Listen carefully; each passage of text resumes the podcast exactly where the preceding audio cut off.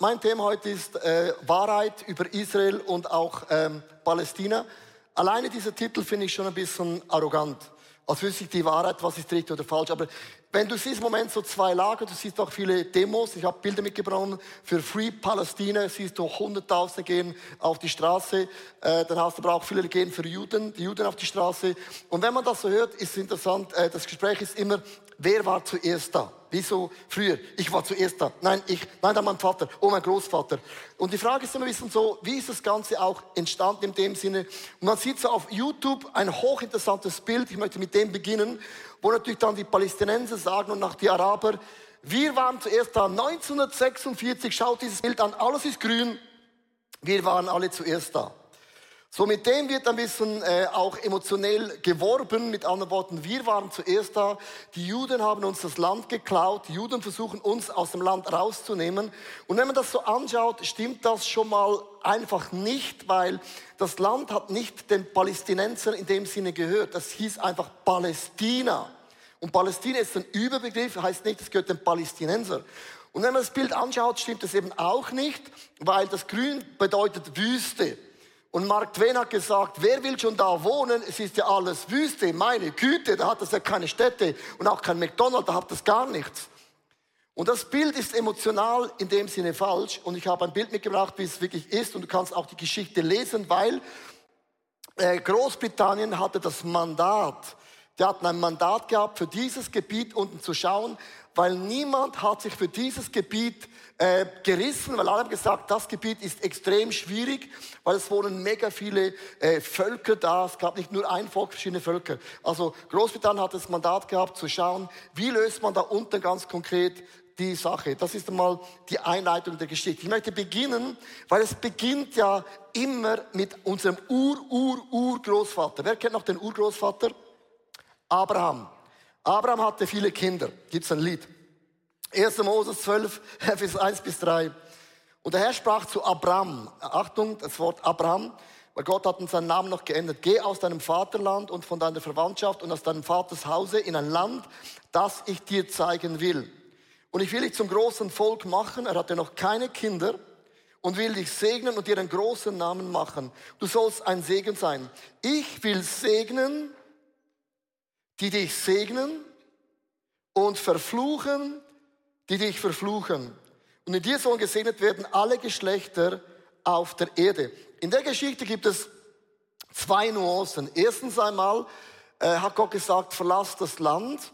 Und Abraham hat nie das Ziel erreicht. Stell dir mal vor, das, hat seine Frau gesagt, Schatz, sind wir schon da? Er hat gesagt, nein. Nächstes Jahr auch noch nicht. Also Abraham ist ein prophetisches Bild. Wir sind Pilger auf dieser Welt und wir werden nie in die Heimat ankommen. Wir sind nur auf der Durchreise. Zweitens, Abraham hatte keine Kinder. Und als er gewusst hat, ich werde Kinder bekommen und, und das funktionierte mit seiner Frau nicht, also sie haben schon viel gemacht, aber es klappte nicht nahm er dann die Magd und aus dem ist Ismael entstanden. Und Ismael, sagt man, das ist so der arabische Teil, wo dann das Ganze entstanden ist. Und dann der Isaac, eigentlich aus dem entstand dann Israel. Also Ismael und Isaac in dem Sinne. Und man sieht zwei große Nationen. Und Gott hat gesagt, ich werde auch den Ismael segnen. Es ist nicht so, dass du im Leben etwas verkackst und Gott sagt, oh, ist nicht mein Problem. Die Güte Gottes bedeutet immer, wenn du was verkackst, Gott sagt, ich segne es dennoch und trotzdem, weil ich bin gut und auch treu. Und die Geschichte beginnt ganz so, so am Anfang. Und jetzt gibt es so einen Challenge, wo dann die Palästinenser sagen, aber da war doch einmal etwas. War da nicht einmal Jericho? Und ich habe ein Bild mitgebracht von Jericho. Und die Palästinenser sagen, Jericho, da waren doch unsere Ur-Ur, das war unser Volk hat da gewohnt sagen die Palästinenser. Und äh, ich denke, ja, interessant. Äh, Josua 21, Vers 43 bis 45, da heißt es, so gab der Herr den Israeliten das ganze Land, wie es ihrem Vorfahren versprochen hatte. Sie nahmen es in Besitz, also nicht, es wurde nicht gegeben, sie nahmen es in Besitz, das ist ein bisschen schwierig, und wohnten darin der Herr hielt sein Wort und sorgte dafür, dass sie in Frieden leben konnten. Mit seiner Hilfe hatten sind alle Feinde besiegt. Kein Versprechen, kein Versprechen, dass Gott dir, mir, der Church gibt, bleibt unerfüllt. Alles ist eingetroffen, wie es Gott gesagt hatte. Dann sagen die Palästinenser, ihr habt das Land gestohlen in Jericho, unser Ur-Ur-Ur-Ur-Großvater. Ich habe ein Bild mitgebracht von einer, einer Mappe, das siehst, es gab Kanaan, es gab auch dann die Palästinenser, wie auch immer, es gab Juden, es gab den Abraham, es gab viele verschiedene ethische Gruppen, die haben da gewohnt in dem Sinne. Und das ganze Land hat Gott gesagt, werde ich euch anvertrauen. Wenn man also die Geschichte anschaut, 600 Jahre vor Christus hat man auch Ausgrabungen gefunden, by the way, wo man gemerkt hat, es gibt jüdische Inschriften zu sagen, die Juden waren schon immer in dem Lande, aber sie waren nicht die einzigen im Lande. Ich möchte geschichtlich äh, ein paar Pflöcke setzen, die eben matchentscheidend sind, um das zu verstehen, was ist passiert. 70 Jahre nach Christus hat Titus hat Jerusalem belagert. 1,1 Millionen Juden haben da gewohnt, das muss man vorstellen, so groß wie die Stadt Zürich mit GC und FC Zürich. 1,1 Millionen. Und die Römer haben über eine Million Juden umgebracht. Eine Million. Ganz Zürich, pum, weg. Und der Rest haben sie genommen nach Rom, verschleppt, für die Gladiatorenkämpfe und auch für die Löwen. Und es gibt so ein Bild in, in Rom, wenn du mal nach Rom gehst, ich möchte eure Rom-Urlaub crashen. Rom ist nicht so romantisch, du meinst, das steckt viel Blut da. Beim Titusbogen, und das ist der Bogen, wenn die, die Kais sind da durchgelaufen und haben gesagt, das haben wir erobert. Die hatten damals mal noch keine Fotos, kein Smartphone, keine Bilder, sondern man hat da eingraviert ihre Siegeszüge. Und man sieht beim Titusbogen, kannst mal hingehen, sieht man, sie haben den ganzen Tempel, alle Schätze, alles Gold und alles Silber von Jerusalem gestohlen. Das ganze Gold und Silber, alle Schätze vom Tempel in Jerusalem haben sie gestohlen, nach Rom gebracht und haben mit dem das Kolosseum gebaut. Das Kolosseum, liebe Leute, ist eine Katastrophe. Da sind Juden gestorben bei den Löwen, bei den Gladiatorenkämpfen und alles wurde gebaut mit dem Geld von Jerusalem, vom Tempel. Und was dann geschehen ist, die restlichen Juden wurden verstreut in die ganze Welt. Nach Amerika, nach Europa, überall waren sie verstreut. Sie hatten kein Land mehr, wo sie wohnen könnten. Und jetzt möchte ich euch eine Sache euch erklären. Wenn der Feind dich angreift, Gott dreht die Geschichte, braucht alles zu unseren Gunsten. Weil dann plötzlich, die Juden waren verteilt auf der ganzen Welt. Und du weißt, wenn du Business machen willst in Asien, brauchst du einen Freund in Asien, einen Asiaten. In Amerika einen Amerikaner, in Europa einen Europäer oder wie auch immer. Und die Juden waren verteilt im ganzen Land, überall auf der ganzen Welt. So haben sie Business gemacht untereinander als ein Netzwerk.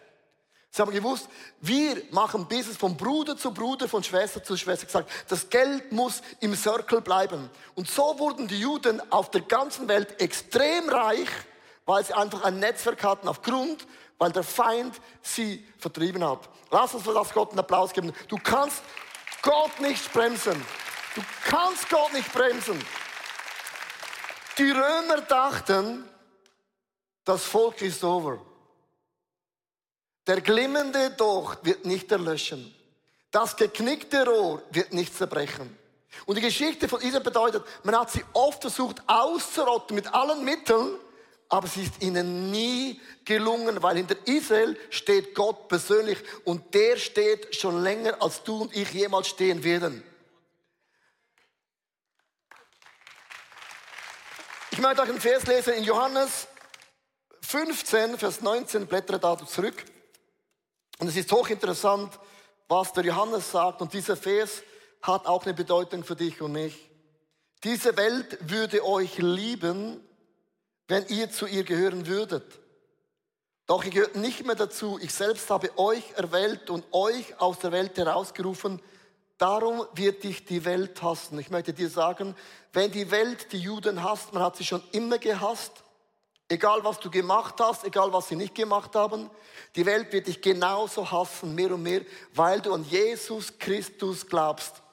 Das heißt, das, was geschieht mit Israel, ist nur ein Vorgeschmack, was wir Christen in der Welt global bereits erleben, nur weil du an einen wunderbaren Jesus in dem Sinne glaubst.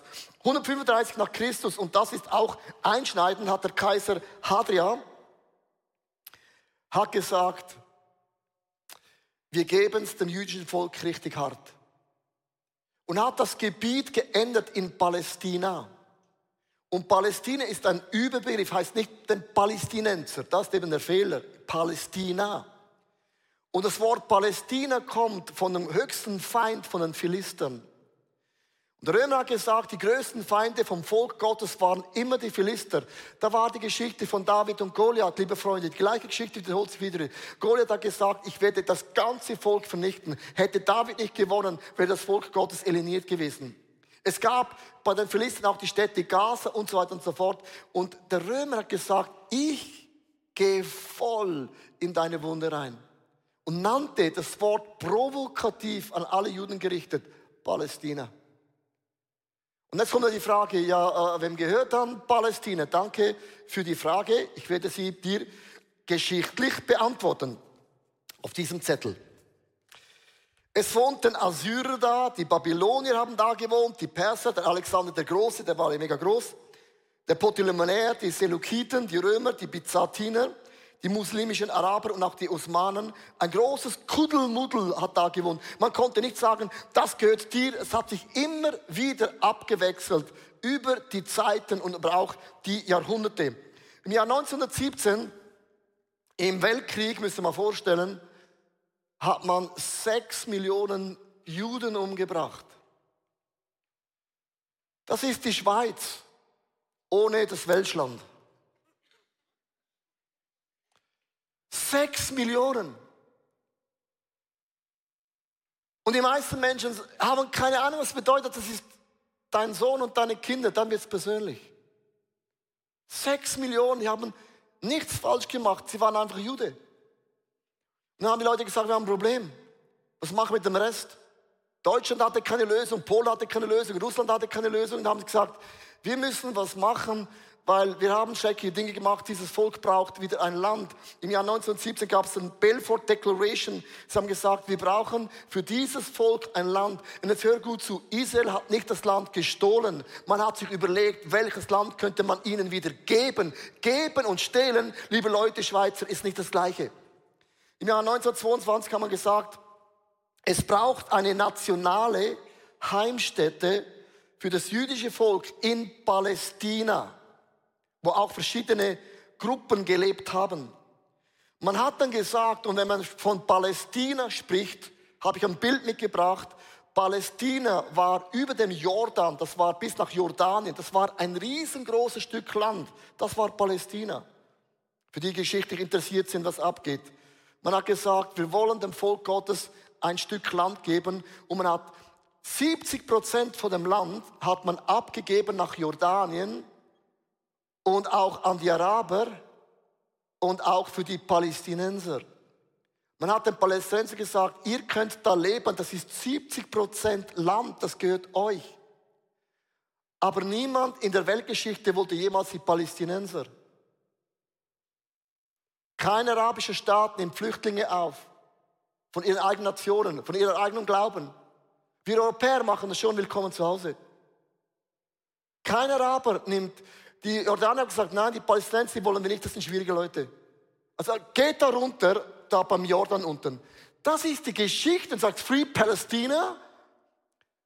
Äh, sie hatten immer ein Land, sie haben sich gewollt, weil sie waren fixiert in einem Land, wo das Volk Gottes wohnt. Und es ist am Ende ein geistlicher Kampf, den man gar nicht anders erklären kann in dem Sinne. Man hat dann im Jahr 1947 die UNO hat beschlossen, und das ist matchentscheidend, es gibt zwei Staaten. Es gibt den Staat jüdischer Israeliten und es gibt den Staat für die Palästinenser. Man hat sich geeinigt, es gebraucht zwei Länder für beide Gruppen. Und alle haben gesagt, gute Idee, jetzt haben wir endlich das Problem gelöst, forever and ever and ever and ever and ever. 1948 haben wir dann einen Staat gegründet, offiziell Israel, unterschrieben. Und hier gibt es ein Statement, das ich mache. Sie haben es nicht gestohlen. Es wurde ihnen gegeben. Weißt du, was ihnen gegeben wurde? Wüste, Wüste, Wüste und Wüste. Es war fast kahl und leer. Wie so in Amerika, in Utah, wo man gesagt, die Mormonen geht in die Wüste und jetzt ist die Utah schöner als der Rest von Amerika.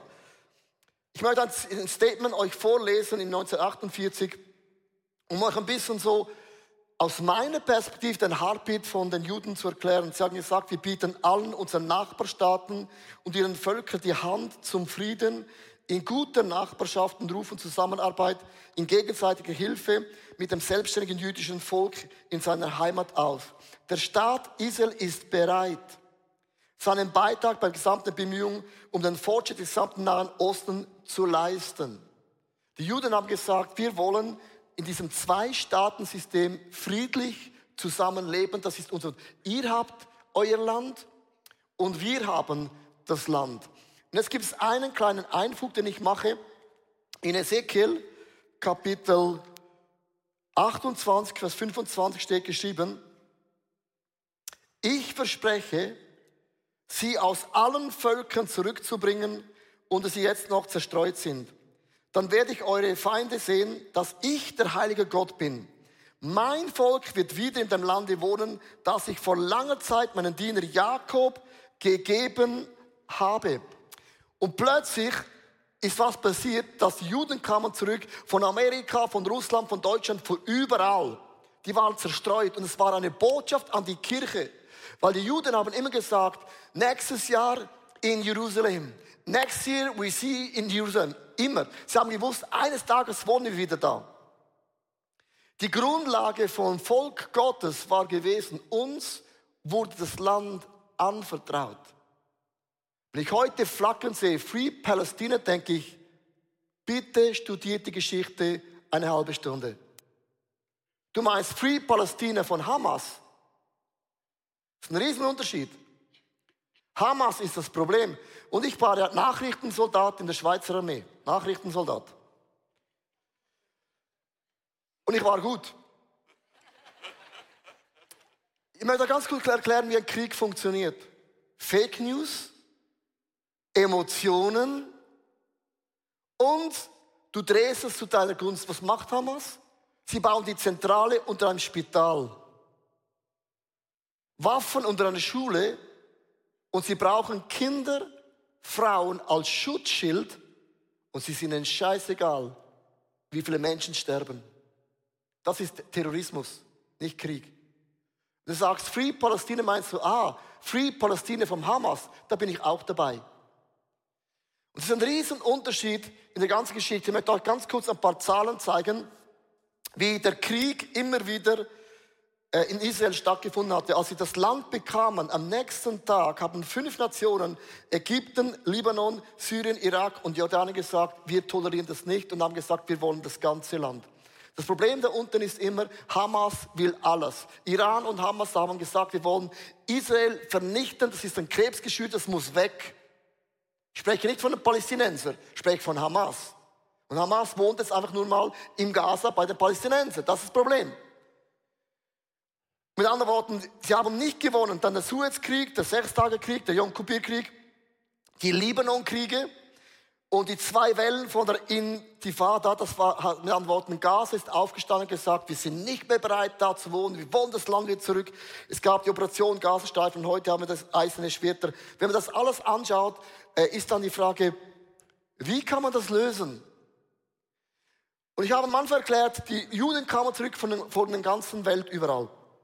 Und jetzt musst du wissen, ungefähr 20 Prozent der jüdischen Volk, Bevölkerung, wohnte, ist geboren in, in diesem Land.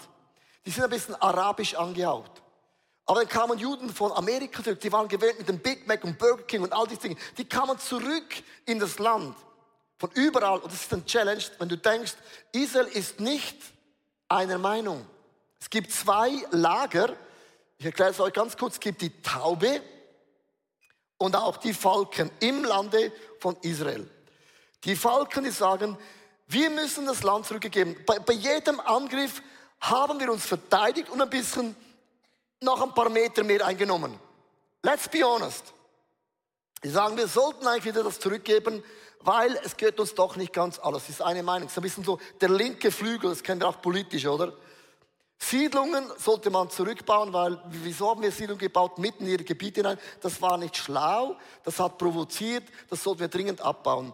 Da haben gesagt, die Terrorgruppen sollte man polizeilich bekämpfen. Und ich sage, ja, das sehe ich auch so.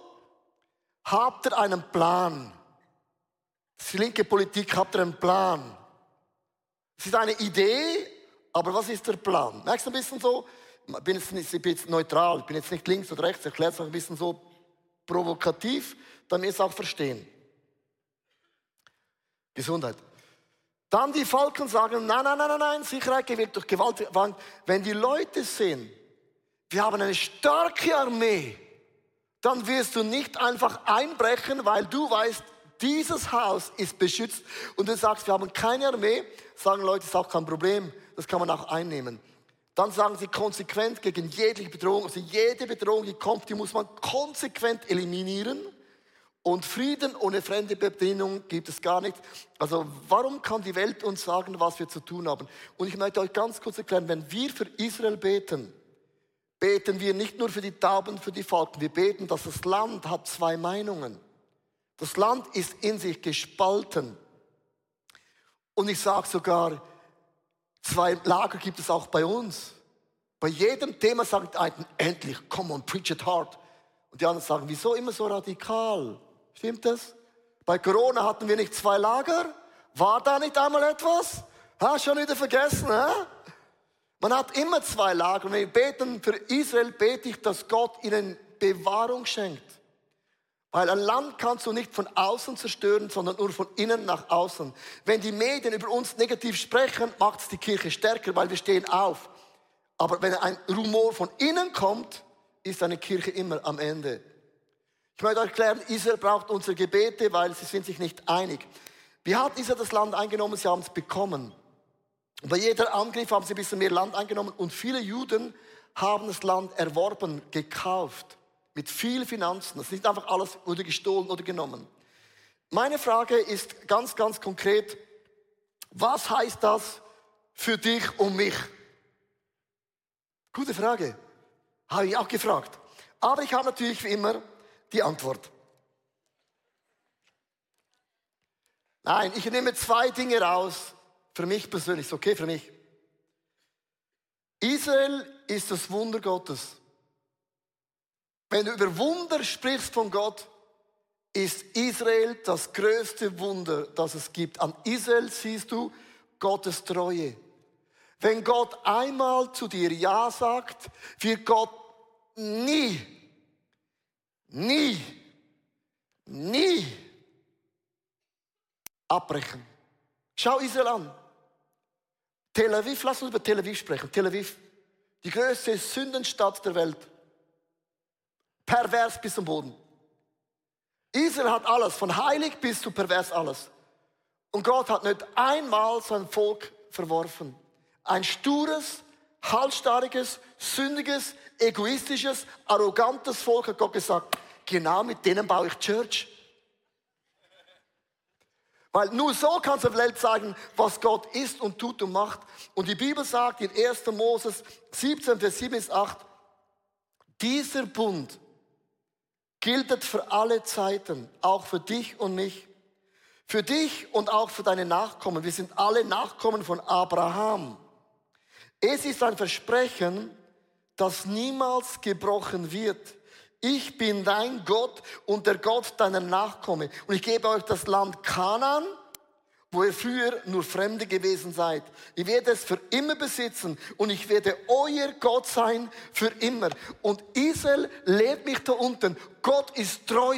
Gott wird nie aufhören, die Güte zu mir zu brechen. Und liebe Leute, kennst du das Wort Gnade? Amazing Grace, Amazing Grace. Amazing Grace bedeutet, Du hast es nicht verdient. Amazing Grace bedeutet ihr Pflöcke. Also nicht ihr, also generell sage ich Pflöcke. Und ich bin inklusiv dabei. Eine Geschichte, Jesus hängt am Kreuz. Zwei Verbrecher. Total bewusst, richtig, die einen zwei, dass sie umgebracht werden. Und der eine sagt, Jesus, denk an mich. So, also wenn du, denk an mich. Und Jesus sagt, ist gut, okay, hab's gehört. Du wirst mit mir im Paradiese sein. Am nächsten Tag ist der Verbrecher im Paradies. Und Leute sagen, hey, was ist deine Geschichte? Wo kommst du her? Er sagt vom Kreuz. Also, warst du auf einer Bibelschule? Ne? Warst du im ISF? Ne? Hast du einen Zehn gespendet? Ne? Hast wenigstens einer Frau geholfen, über das Zebrastreifen zu gehen? Nee. Seine Antwort war immer, no, nie, niente, zero. Ja, aber wieso bist denn du mit uns da? Äh, ja, er hat's gesagt. Weißt du, wie du im Himmel sein wirst?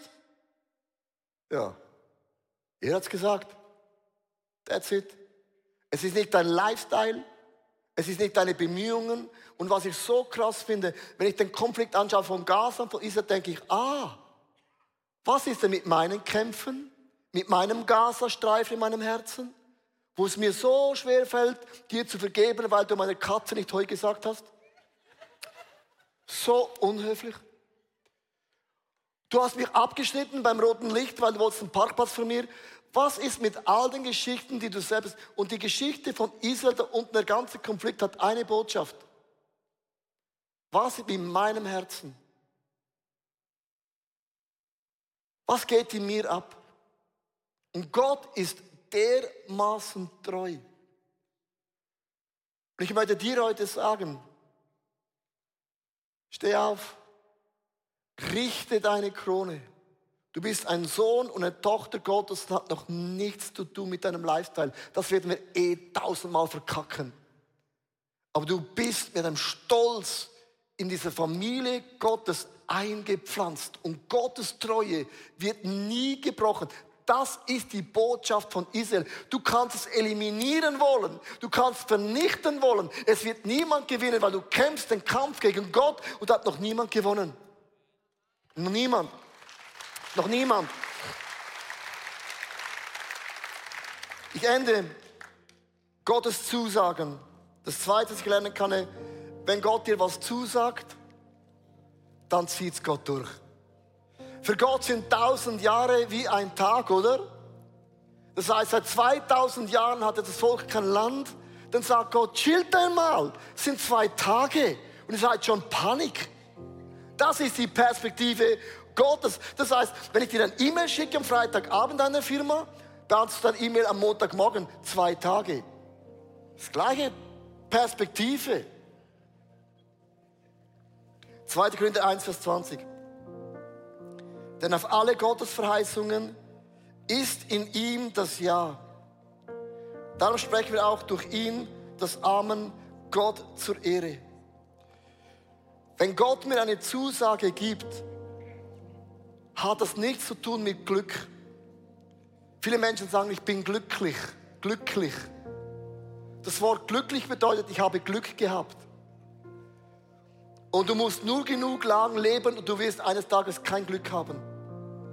Deine Frau stirbt, dein Mann stirbt, deine Kinder sterben aus einem Autounfall. Ich möchte nicht den Fluch aussprechen, aber ich möchte sagen, wenn du sagst, ich bin glücklich, sprichst du von deinen Umständen. Und deine Umstände kannst du Glück haben. Ich bin glücklich, dass ich in der Schweiz wohne und andere haben Pech gehabt. Und die Bibel sagt, wenn Gott mit dir ist, gibt es eine Sache, die dir niemand wegnehmen kann. Weißt du was? Hoffnung. Du konntest eines am Volk Gottes nicht rauben. Weder die Römer, noch die Babylonier, noch die Osmanen, dass wir eines Tages in unserem Land leben werden. Für immer. Hoffnung ist die größte Waffe, die es gibt. Hoffnung ist aus, erfüllt vom Geist Gottes, der in mir drin wohnt. Du kannst noch so eine Niederlage haben, du kannst alles verkacken, es kann alles Game Over sein. Eine Stimme sagt in dir, steh auf. Morgen ist ein neuer Tag. Und diese Hoffnung, die Gott mir zuspricht, kann mir niemand in dieser Welt stehlen. Weil mein Leben ist nicht aufgebaut auf die Meinung dieser Welt. Ich möchte enden mit einem Statement. Gender-Thema habe ich eine andere Meinung. Wenn Menschen sagen, aber Leo, du kannst doch nicht sagen, es gibt nicht verschiedene Gender, sage ich immer. In deiner Welt magst du mit deiner Philosophie leben. In meiner Welt schuf Gott Mann und Frau. Punkt.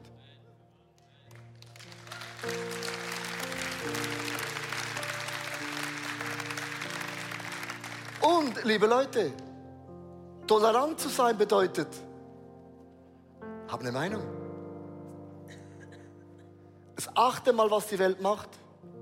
Sie tötet deine Meinung. Sie töten die Juden. Man will alles töten, was nicht von Gott kommt. Alles muss weg. Wir leben einen geistlichen Kampf. Ich möchte gar nicht immer sagen, ich habe bei allem immer recht, aber was Leute nicht verstehen, ist ein geistlicher Kampf. Und wenn du das Alte Testament nicht mehr liest, weil du nur noch an das frische Evangelium glaubst, an den Gott, der neu geworden ist, kannst du die Geschichte von Israel gar nicht verstehen. Das ist ein Buch, inspiriert vom Heiligen Geist, wo uns erklärt, wie hat die Geschichte angefangen und wie sind wir in der Geschichte integriert. Wir sind eingepfropft in diesen Ölbaum. Nicht wir sind der Ölbaum und das sind die Juden. Liebe Leute, es ist umgekehrt. Gnade bedeutet, er hat uns eingeladen, in seiner Familie zu gehören, obwohl wir gar nicht dazu gehören. Und ich möchte beten für mein Herz in der ganzen Geschichte, dass ich geistlich ready bin. Und wir müssen wieder das Wort Gottes lesen. Wir müssen wieder die Bibel studieren, um Antworten zu geben.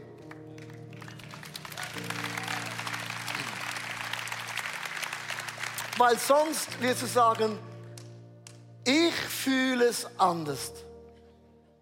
Schau mal, ich fühle es anders. Ich bin nicht geleitet durch meine Gefühle. Gefühle sind wichtig, aber sie gehören nie auf den Thron. Auf den Thron gehört das Wort Gottes und da kommen meine Gefühle hin. Und da werden sich viele Dinge wieder einordnen und auch wieder eingliedern. Ich möchte dich einladen, aufzustehen, live und online. Ich möchte beten. Ich bete heute für unser eigenes Herzen.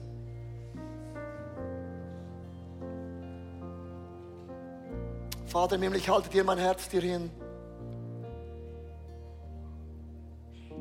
Das macht mich so traurig, was ich sehe und erlebe in der Welt. So viel Hass, so viel Groll, so viel Mord und so viel Totschlag. Und ich merke selber in meinem eigenen Herzen, wie viele Dinge ich selber aufgestaut habe von Dingen, wo ich wie nicht loslassen will oder kann. Ich habe auf ein Gebet, sei mir Sünder. Ich nenne es bewusst so. Sei mir Sünder gnädig. Vater im Himmel, rechne mir meine Fehler bitte nicht an. Wer bin ich, mit meinem Finger zu zeigen, während ich so einen Balken in meinem Auge habe?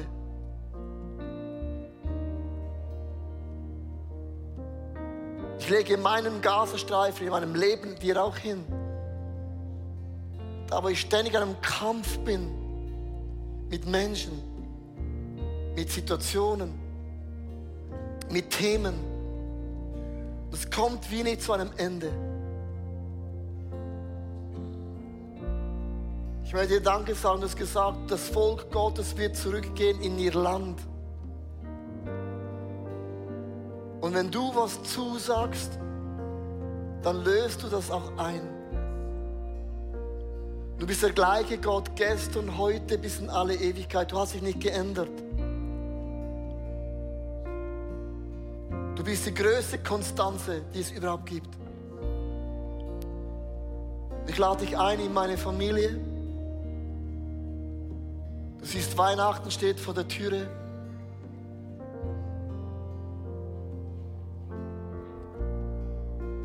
Lieber Vater, ich bitte dich für Wunder.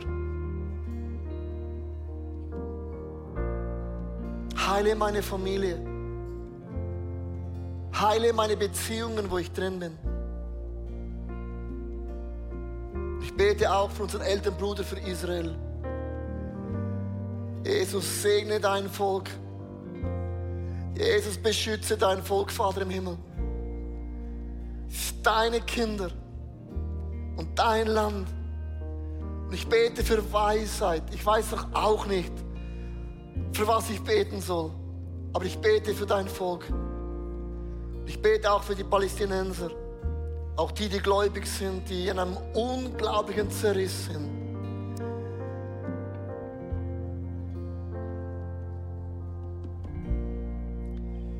Lass uns unsere Augen für einen Moment noch zu haben. Ich, habe, ich möchte euch eine Frage stellen, die ich ähm, dir stellen will. Und es ist eine mega wichtige Frage.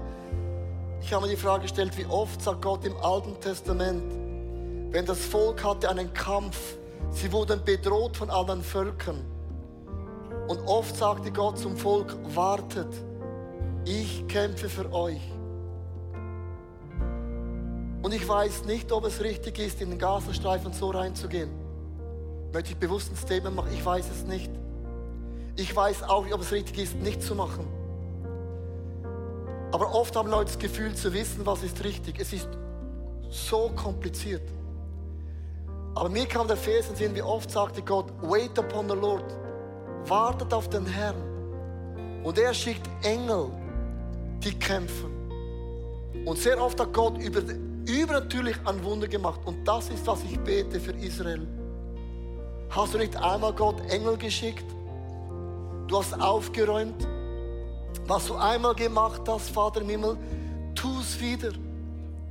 Sei deinem Volk gnädig und dein Volk ist nicht perfekt, aber sei ihnen gnädig.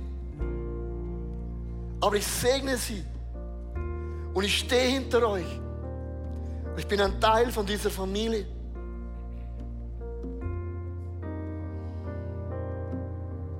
Ich möchte dich einladen mit dieser Stimmung, was dieser Krieg da unten macht, er macht mehr in meinem Herzen. Und das ist immer das Ziel. Am Ende vom Tag zeigt Gott immer den Finger auf uns selber und sagt, was ist mit deinem Leben? Und ich habe, ich habe genügend Thema, wo, wo ich, äh, ja, wo ich ein Wunder brauche. Lass uns diesen Song singen, auch in der Micro Church als ein Gebet. Sing das als ein Gebet, sing das als ein Schrei. Jesus, hab Erbarmen mit mir. Da, wo ich jähzornig bin, da, wo ich in Alkohol verfallen bin, da, wo ich Pornos schaue, da, wo ich mogle, da, wo ich ein bisschen so über die Linie gehe. Wir haben alle unsere Themen. Aber Gott ist ein Gott der Wunder. Lass uns das singen mit dem Statement Gott, I need you. Amazing love. Ich hoffe, dass die Predigt zu dir gesprochen hat und du mega viel mitnehmen kannst für deinen Alltag, damit wir am Herzen von Jesus jeden Tag einfach so nahe sind und mega viele coole Dinge mit Jesus erleben werden. Wir möchten gerne mit dir in Kontakt treten und sagst, hey, ich habe Fragen, ich habe Anliegen, ich möchte mich gerne bei euch irgendwo integrieren, dann melde dich einfach bei uns, weil ich glaube, effektiv im Leben mit Jesus ist es so cool, gemeinsam unterwegs zu sein.